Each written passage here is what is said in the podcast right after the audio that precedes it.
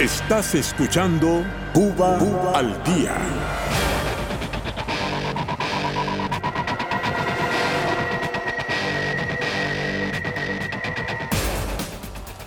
Bueno, regresando a nuestro espacio Cuba al día, aquí en Radio Martí, este viernes ya primero de marzo.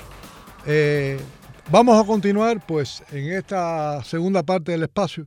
Vamos a tener en breve una invitada de honor la opositora cubana Marta Beatriz eh, Roque Cabello, pues que recibirá el próximo lunes, será una de las mujeres que recibirán el Premio Coraje 2024 anunciado por el Departamento de Estado norteamericano en Washington, D.C., pues a propuesta en el caso de Marta de la Embajada eh, norteamericana en La Habana por el trabajo y su activismo que hace, pues eh, recibirá este importante premio el lunes, pues eh, donde estarán presentes ahí en la ceremonia el titular, el secretario de Estado Anthony Blinken, y estará presente en la ceremonia, pues la primera dama de los Estados Unidos, Jill Biden. Eh, recordar, pues eh, Marta Beatriz Roque Cabello, economista de profesión, en 1999 junto 1997, perdón, junto a otros tres compatriotas, Félix Bone Carcassés, ya fallecido, René Gómez Manzano y Vladimiro Roca, este último año, este último ya también fallecido, crearon el grupo de la disidencia interna y se firmó la declaración histórica titulada La patria es de todos, con reclamos a la apertura política y económica en el país. También el llamado grupo de los cuatro terminó en un tribunal y Roque Cabello fue sentenciada a tres años y medio bajo cargos de atentar contra la seguridad del Estado y sedición. Fue liberada en mayo del 2000, pero continuó su activismo y conformó en octubre del 2002 la Asamblea para promover la sociedad civil cubana. Recordemos que en marzo del 2003 Marta Beatriz Roque Cabello fue la única mujer arrestada entre el grupo de los 75 opositores en una redada a los cuales el régimen cubano acusó de aceptar financiamiento del gobierno de los Estados Unidos y de grupos de interés. Marta recibió una sentencia de 20 años de prisión y pues eh, fue liberada en julio de 2004 por problemas de salud, pero no exonerada. Aún está regulada y en licencia extrapenal. Pues este próximo lunes, como anunció hoy el Departamento de Estado, Marta Beatriz Roque Cabello recibirá el Premio Internacional Mujeres de Coraje 2024 a las 11 y 30 de la mañana en ceremonia allí en eh, el Departamento de Estado, donde estarán otras premiadas, pero no Marta porque está regulada y no puede viajar, eh, que se quedará en La Habana e irá a la embajada. Tenemos ya el contacto en la capital cubana con Marta. Marta Beatriz Roque Cabello, buenas tardes y muchas felicidades por este merecidísimo premio. Buenas tardes. Buenas tardes, Tomás. Eh, muchas gracias. Un saludo para ti y para los oyentes del programa. Bueno, primero que nada, la importancia en momentos como vive Cuba hoy en día para ti este premio eh, y tus impresiones iniciales. ¿Qué, nos, ¿Qué puedes compartir hoy con nosotros? Sabemos que esto es algo que a propuesta de la Embajada Norteamericana había ocurrido ya previamente, pero por razones de embargo de la información no se hizo pública hasta hoy. Ahora que ya es pública y que puedes hablar, ¿qué nos puedes contar de la importancia eh, de este premio para una persona que lleva tantas décadas luchando por el cambio pacífico en Cuba? Sí, Tomás, indiscutiblemente desde el punto de vista personal esto te refortifica porque eh, es algo que viene de el exterior, de un país con una gran importancia en el mundo, un peso fundamental dentro de todos los países y la geopolítica, y entonces pues eh, te reconforta. Pero después que pasa este momento de, de sentirte bien, empiezas a pensar en qué se basó el premio. Bueno, pues entonces hay que pensar primero que todo en los presos políticos y en el sufrido pueblo de Cuba. En eso se basó el premio. El premio se basó en que hemos dedicado parte de nuestra vida, muchos de nosotros los disidentes, porque yo recibí el premio, pero hay muchas personas aquí que lo merecen también, y hemos dedicado parte de nuestra vida específicamente a, a esto, a trabajar para el pueblo de Cuba, a trabajar para los presos políticos. Y la segunda parte, después de te decía de que eh, te sentiste bien, inmediatamente piensas en ello. y te das cuenta de que son ellos el objetivo principal del premio. Marta, has jugado un papel en esto, pues eh, la labor eh, que tú has desarrollado como periodista independiente, ahora en la confección del reporte de los presos políticos del 11J, tu larga relación pues de eh, someter ante la Embajada Norteamericana de La Habana información sobre lo que ocurre con todos estos presos y con toda la situación de las violaciones de los derechos humanos en Cuba. Es importante destacar que eh, el nivel de colaboración que tú has tenido con la sede diplomática, que a la vez, y me gustaría que me clarificara si es así o no, fueron los promotores de este premio, ¿es correcto? Sí, exactamente. La embajada fue la que eh, me presentó ante eh, el grupo que elige a las mujeres que van a ser premiadas. Pero yo tengo también, dentro de toda esta situación, que pensar en algunas organizaciones de los Estados Unidos que apoyan como tal el trabajo que nosotros hacemos con el preso. En primer lugar, la Fundación Nacional Cubanoamericana, eh, la Fundación Rescate Jurídico, una pequeña organización que se llama CubaCorps, para mencionar algunas porque hay otras también que se interesan y que nos apoyan. También aquí en Cuba este informe que sabemos nosotros sobre los presos políticos mensualmente, lo distribuimos entre las agencias de prensa, entre otras embajadas, y eh, todo aquel que se interese por, por esto de la prensa, todo aquella, aquel tipo de prensa que se interese por los presos, también nosotros le distribuimos este informe mensual. Quiere decir que eh, actualizamos lo que pasa con los presos constantemente todos los meses. Y no es poco lo que pasa, Tomás. Hay problemas de todos los tipos, hay problemas de hospitalización, hay problemas de pases que eh, en algún momento determinado eh, no funcionan como deben funcionar, ni los beneficios tampoco, porque hay muchísimos presos del 11 de julio a los cuales se les niega los beneficios porque no han querido agachar la cabeza entonces, estas son cosas que hay que realzar y que hay que decirle al mundo para que sepa cómo viven nuestros presos. Marta Beatriz, recordar que aún tú estás cumpliendo sentencia técnicamente porque estás en una extrapenal, pero no eres una mujer libre y estás regulada. Los invitados a recibir el premio estarán en Washington el lunes a las 11 de la mañana. Tú tendrás que ir a la embajada norteamericana porque está regulada. Es importante destacar esto, Marta. Sí, exactamente. Yo estuve eh, en emigración en cuanto conocí del premio que a mí se me notificó con antelación en el mes de enero. Eh, yo estuve en emigración y pedí que me dijeran cuál era mi estatus. Ese día estaba ahí la seguridad. Me dijeron, no, venga de 15, dentro de 15 días. Los 15 días cuando fui, sencillamente me dijeron, no, no, usted está regulada eh, me trataron malísimamente mal y me dijeron, usted está regulada, no hay más nada que decir. O sea que evidentemente ya me estaban poniendo la tapa al pomo, el corcho de la tapa al pomo para que no fuera ni por allí más a preguntar. Entonces, bueno, pues eh, a mí me hubiera gustado formar parte de ese grupo de mujeres que va a recibir el premio, como es natural. Me hubiera gustado disfrutar eh, de los viajes que dieron a, a, Los Ángeles y a Washington, allí eh, todo el tiempo con, con, en un hotel, con la prensa, etcétera, disfrutar de las actividades que estaban programadas. Pero creo que el costo político que tiene que pagar la dictadura por eso es más grande que el que yo haya ido a los Estados Unidos. Y tal es así que se han pronunciado la mayoría de las agencias de prensa aquí en Cuba, que ya no tienen ningún contacto con los opositores, se han pronunciado como tal y han planteado indiscutiblemente el premio como es, algunas con algunos matices, otras sin ningún matiz, pero se han planteado por todas las agencias de prensa que están aquí dentro del país.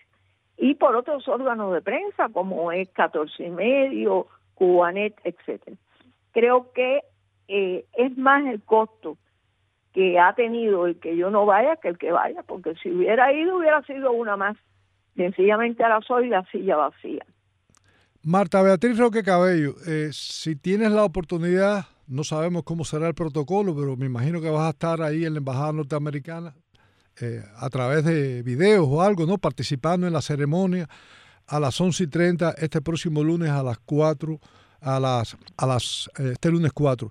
En este sentido, si tienes la oportunidad de eh, participar y expresarte, ¿cuál es tu mensaje en medio de la realidad nacional que eh, impera Cuba a un evento donde va a estar el secretario de Estado y donde va a estar la primera dama de los Estados Unidos, Jill Becker?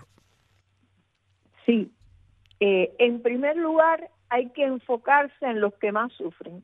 ¿Quiénes son los que más sufren? Los presos, los ancianos y los niños. Son los que más sufren en el país. Porque aquí los niños no tienen ni siquiera, se pueden comprar, los padres le pueden comprar un caramelo por el costo que tiene todo, porque eh, se ha explotado el valor de, de la moneda convertible con respecto a la moneda nacional y todo vale carísimo, es imposible eh, con las pocas cosas que hay que la gente se pueda alimentar correctamente y eso afecta la leche de los niños, la comida de los viejitos, etcétera. O sea que primero hay que enfocarse en esa parte de la población que incluye a los presos y que tanto está sufriendo en estos momentos. Y después hay que decir que el pueblo de Cuba no tiene ninguna esperanza de que se vaya a solucionar el problema. ¿Y qué es lo que hacen? Emigrar. Entonces, la mayoría de los cubanos ven su futuro fuera del país, no dentro del país. Eso es algo que da lástima.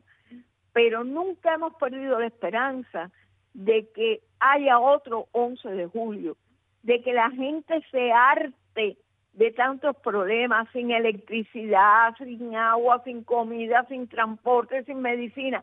Todo es sin, todo es no hay nada. Que la gente se arte en un momento determinado y vuelvan a llenarse las calles de cubanos que protesten, porque en estos momentos, con estas situaciones tan graves, el matrimonio rey del país está viajando por el mundo, está en el Caribe, eh, sencillamente haciendo sus estragos comensales por ahí. Entonces creo que lo más importante es pensar en nuestro pueblo. Lo más importante es actuar a favor de nuestro pueblo. Finalmente, Marta, eh, durante la premiación el próximo lunes, como una de las galardonadas con el Premio Internacional Mujeres de Coraje 2024. Si tienes la oportunidad, estará en tu agenda visibilizar nuevamente algo que te toca de cerca, que es la situación de los presos políticos y del 11J. Correcto. Yo en todo momento le dedico el premio a los presos políticos y al pueblo de Cuba. En todo momento. Creo que son los merecedores porque son los que más están sufriendo. Muchas felicidades, Marta, y estaremos pendientes el lunes a las 11 eh, y 30 de la mañana para eh, cuando recibas el premio. Era la economista Marta Beatriz Roque Cabello en la capital cubana. Vamos a finalizar pues eh, nuestra agenda de entrevistas en la tarde de hoy. El contacto está ahora a la tarde en Santa Clara, Cuba, con el emprendedor Joel Espinosa Medrano. Muy buenas tardes, Joel. Buenas tardes, Tomás, y a todos los amigos Bueno, este es el último segmento de Cuba al día hoy dedicado a ti, que eres un colaborador incansable de este espacio. Pero indudablemente hay que hablar de dos cosas importantes que están ocurriendo hoy. Joel, primero de marzo, desabastecimiento total, es muy poco lo que han dado, pero la medida estrella, el paquetazo, se estableció hoy, como adelantamos tú y yo con otros invitados hace un par de días. A partir de hoy, pues comenzó el paquetazo con la implementación de los precios de combustible en los cupés del Estado. Cupés del Estado que la corporación CIMET ha dicho hoy mismo que ya a partir de hoy no hay venta de combustible en Cuba y que está suspendida llevando a los cubanos a acudir al mercado negro. ¿Cuál es la realidad y cuáles son las implicaciones que tienen esta implementación, implementación de esta medida del paquetazo a partir de hoy? Sí, bueno, toma estas medidas, eh, teniendo en cuenta la situación del combustible, el, alza de precio a nivel nacional, pero el precio en papeles, porque la realidad es que no hay ese, ese combustible que ellos subieron el precio y no lo tienen a la venta. Y, ¿me escuchas? Perfectamente, perfectamente, perfectamente. sí. Eh, ellos suben el precio del combustible, pero no tienen el combustible. Eso lo hablamos eh, la semana pasada, que ahora hacía falta que implementaran el precio, vaya que lo aumentaran, pero que existiera el combustible. Ese combustible no existe. Es decir, que los servicios se mantienen con la misma condición, solamente que eh, lo poquito que ellos vayan a vender o que decidan vender, porque sí existe combustible, hay realidad de combustible en los servicentros. Y un ejemplo fue ayer de noche que yo pasé por el servicentro de la calle Maceo y Carretera Central y habían alrededor de 100, ciento y tantos autos y motos estatales esperando echar combustible. Y los combustibles que se venden para el sector particular ya eso no existe.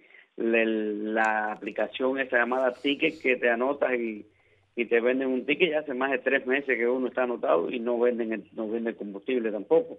Es decir, que están implementando cosas en papeles, pero la realidad es que no tienen tienen no tienen oferta, simplemente tienen el anuncio sin oferta y eso ha generado que ya hoy un litro de combustible de ayer hacia hoy ya está por los 400, 450 pesos cuando aparece. O sea, subió subió 50 pesos más. Subió, subió 50 pesos más por el anuncio nada más.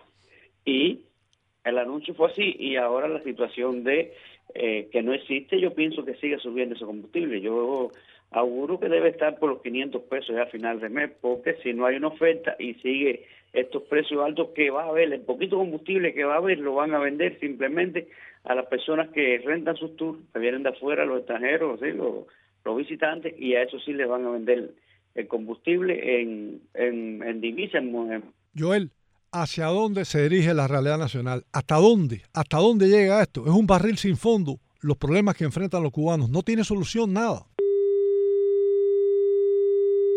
Pues, pues hemos perdido la, comunicación. Vamos a ver si le intentamos nuevamente con Joel Espinosa Medrano en Santa Clara. Ante una importante pregunta que esperaba una respuesta de esta activista, pues hemos perdido ahí la comunicación. Vamos a ver si restablecemos el contacto con Joel Espinosa Medrano en Santa Clara, Cuba. Eh, hablando del paquetazo y hablando de eh, la realidad nacional, pues eh, la situación que enfrentan los cubanos con este paquetazo que se ha incrementado ahora. Regresando ya a Santa Clara, ya tenemos restablecido el contacto en Santa Clara con Joel Espinosa Medrano. Restablecido el contacto, Joel, seguimos acá. ¿Estás ahí? Ah, sí, sí, ahora sí. Ahora sí. bueno, ya tú sabes, tú sabes cómo son las cosas en la comunicación. No, te preguntaba que hasta dónde llega esto, hasta dónde este barril sin fondo de problemas que enfrentan los cubanos, hasta dónde va a terminar esto. Es esto es una situación que el decrecimiento de la calidad de vida de los cubanos no tiene límites. ¿Hasta dónde va a llegar esto, Joel Espinosa Medrano? Sí, esa pregunta, esa pregunta es la que se hace todo el mundo. ¿Hasta dónde vamos a llegar? Tú llegas a cualquier lugar aquí, hay más de dos personas o tres hablando y dices, ¿hasta dónde va a llegar esto? ¿Hasta cuándo vamos a aguantar esto? Pero no sé qué fuerza tiene, saca, yo no sé qué hace el cubano, que admite y readmite, y se machaca y lo se deja machacar. No se ve que también te oímos más, Joel, Joel, te oímos más. Vamos a ver si podemos mejorar la recesión. Pues, ¿Tú me escuchas bien? ¿Escucho bien? No, sí, yo no te escucho bien. A ver si a, ver si te muevo, a ver si mejoro, porque no te escucho bien. ¿Tú me estás escuchando bien? Sí. Ahora ahí te, ahí te escuchamos perfecto. Sí, hablabas de que esto no tiene solución. Sin embargo, no parece ser, sí, no, no parece ser yo, no, yo, yo, no parece ser que el gobierno tenga intención de solucionar una crisis que está hundiendo a la nacionalidad cubana.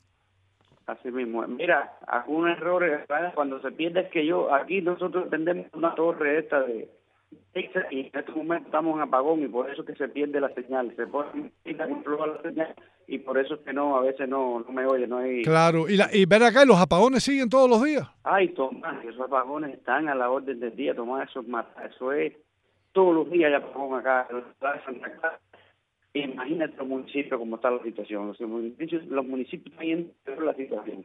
Es lo que, bueno, pero otra vez, sí. El gobierno no tiene interés de resolver no tiene interés de echar adelante una economía que no existe. Está abogando porque por impuestos, por aplicar el impuesto a las MIPIMES, dejando que las MIPIMES, o del sector particular, sea quien lleve adelante esta situación de, la economía, pero sin meter cartas en el asunto, simplemente a través de, medidas punitivas, a través de acoso, a través de, de, hacer irresistible ese trabajo que estamos tratando de, avanzar en la economía, siempre poniendo trabas. Es decir, que se ve así, muy muy simplemente se ve que el Estado no ha, no ha puesto ni va a poner cartas en el asunto para seguir en el poder, a seguir eh, con esta situación que cada vez se hunde más en un hoyo sin fondo, como dijimos anteriormente. Te digo, Tomás, que no se ve por parte del gobierno mucha bla, bla, bla, pero realmente en concreto todo está, eh, toda la economía estatal socialista es un caos total, está patas arriba aquí, no se produce nada por parte del Estado y entonces las medidas que están implementando están en contra de que va a seguir adelante. Entre más una persona produce y se le enfoca, se le enfoca Sí, se pierde nuevamente. Gracias, Joel, que perdemos la comunicación. Gracias a Joel Espinosa Medrano en La Habana, Cuba. Mientras, eh, para darle conclusión a nuestro espacio, vamos a leer algunos titulares que todavía a esta hora de la tarde pues circulan en la agenda nacional cubana. Cubanos reaccionan a la subida de precio del combustible y la electricidad que se implementaron a partir de hoy. En este contexto, también CIMEX interrumpe la venta de combustible en toda la isla el mismo día que se implementaron la subida de precio. Eh, estas medidas pues van a afectar más la calidad de vida de los cubanos. También a esta hora de la tarde, pues es importante, el lunes la destacada economista Marta Beatriz Roque Cabello, pues recibirá el Premio Internacional Mujeres Decoradas 2024, anunciado hoy primero de marzo por el Departamento de Estado de los Estados Unidos. Entre los participantes en la premiación se encontrarán pues la primera dama de los Estados Unidos, Jill Biden, y también pues estarán ahí el titular de la Secretaría de Estado de los Estados Unidos, Anthony Blinken. Eh, esto es pues lo que va a ocurrir el lunes. Importante premio por el reconocimiento a Marta de la labor que ha hecho durante la disidencia por tantos años. Y en otro orden de informaciones, Manuel Rocha, el diplomático de Estados Unidos, Víctor Manuel Rocha, admitió que sirvió en secreto al régimen cubano durante décadas. Estoy de acuerdo en responder al acusado cuando la jueza del Tribunal del Distrito de los Estados Unidos, Beth Bloom, le preguntó eh, que si quería cambiar la declaración eh, a culpable. Dos semanas antes, el ex embajador se había declarado inocente. También, pues, eh, el activista Alberto Turis, Betancourt Pérez, quien se encontraba en paradero desconocido el miércoles, fue liberado en la madrugada de hoy. El hombre, pues que se había presentado en una situación a la unidad policial de Dragones en Centro Habana y su familia, no supo más nada de él desde entonces. Testimonio del activista, pues está disponible ahí por cortesía de nuestra colega Ian Pacheco en martinoticias.com. Y finalmente, pues Cubano denuncia escasez y burocracia en el Hospital de Santa Clara, donde estuvo días esperando para que los médicos le aprobaran el antibiótico que necesitaba para tratar su enfermedad. Se trata de Jordanis eh, Bermúdez Núñez. Es todo lo que ya tenemos en el panorama informativo nacional a esta hora de la tarde aquí en Cuba al Día, cerrando así nuestro último segmento en el programa de hoy primero de marzo del 2024 y nuestro último programa de esta semana. Como siempre, primero era agradecimiento a la audiencia que tan generosamente nos sintoniza diariamente a lo largo y ancho del territorio nacional. Extensivo el agradecimiento a nuestro equipo integrado hoy por Tony Simón el control técnico del espacio y Patricia Martínez, como siempre, en la producción. Un gusto, un placer tuvo Tomás Cardoso haber compartido con todos ustedes, deseándoles lo mejor en tiempos tan difíciles y el reencuentro el próximo lunes, Dios mediante, a partir de las 2 de la tarde. Las buenas tardes y lo esperamos mañana, el lunes.